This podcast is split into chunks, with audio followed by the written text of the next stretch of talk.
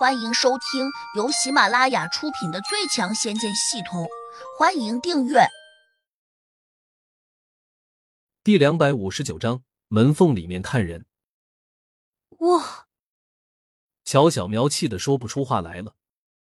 胡杨突然说：“阿姨，你帮我去买点东西。什么东西？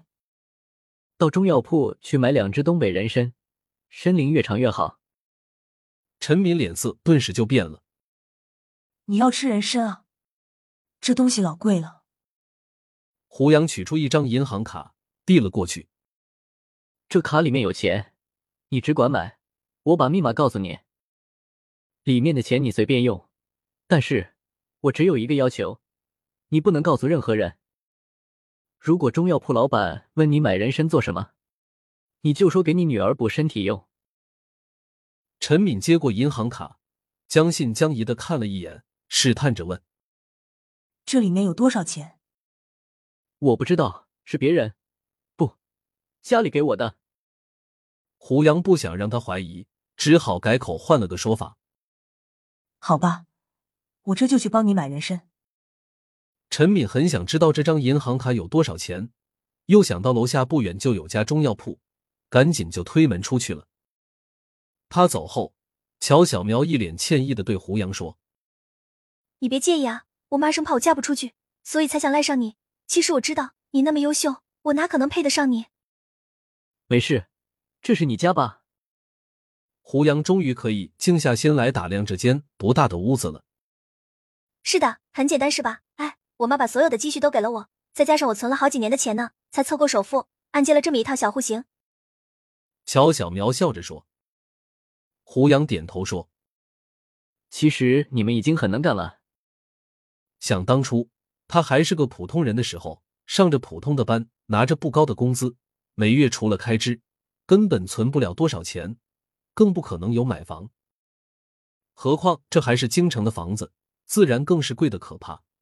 只不过乔小苗这套房并不在市场中心，甚至可以说在近郊了，所以他才能勉强拿出首付。”乔小苗其实也觉得自己很能干，毕竟在短短几年就同母亲一起凑够了首付，比好多人都强。即便是林玲那种开上了车，看似潇洒，实际上也没有自己的房子。当然，他追求不一样，即便是租房，也不愿意降低生活档次。陈敏出门之后想了想，还是直奔不远处的中药铺，毕竟银行比药铺要远得多。刚才胡杨把银行卡递给他的时候，一脸的平静，这就给了陈敏足够的信心。也许这卡里面真有几千上万块钱吧。虽然已经承认了这个女婿，但要用自己的钱去给他买东西，陈敏心里还是有点舍不得。一根上好人参，少说也要一千块钱以上吧。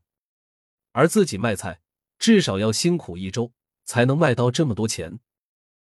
这也是陈敏心里打着的小九九，在乔小苗没有正式嫁给胡杨以前，她是不会贸然去投资的。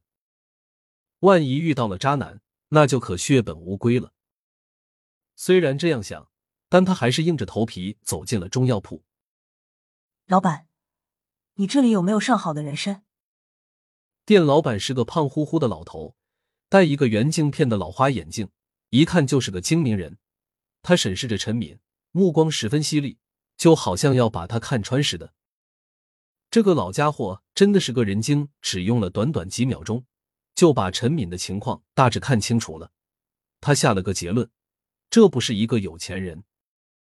于是他不以为然的说道：“当然有，我看大妹子你是个实在人，给你推荐几根人工种植的白参吧。”陈敏虽然用钱很节俭，但长期卖菜的他。同样知道如何看人喊价，单看这老板的眼神，他就明白过来了，这是嫌自己没有钱啊。如果在平时，可能他会忍受了，但今天不一样，毕竟他是代表着未来女婿来扫货的。老板，我不要什么人工种植的，你也别给我打马虎，拿天然的出来，我有钱。店老板嘿嘿的笑道：“大妹子，天然的人参非常昂贵。”恐怕你买不起。陈敏一听，火气就来了，冷笑道：“老板，你别门缝里面看人，把人都给看扁了。”店老板眉头一皱，也有点不高兴，沉声说：“你是存心来挑事的吧？我这里的天然人参产自长白山，最便宜的也要一万多一根，你买得起吗？”陈敏一呆，如果不是刚才话说的太冲，他多半会知难而退。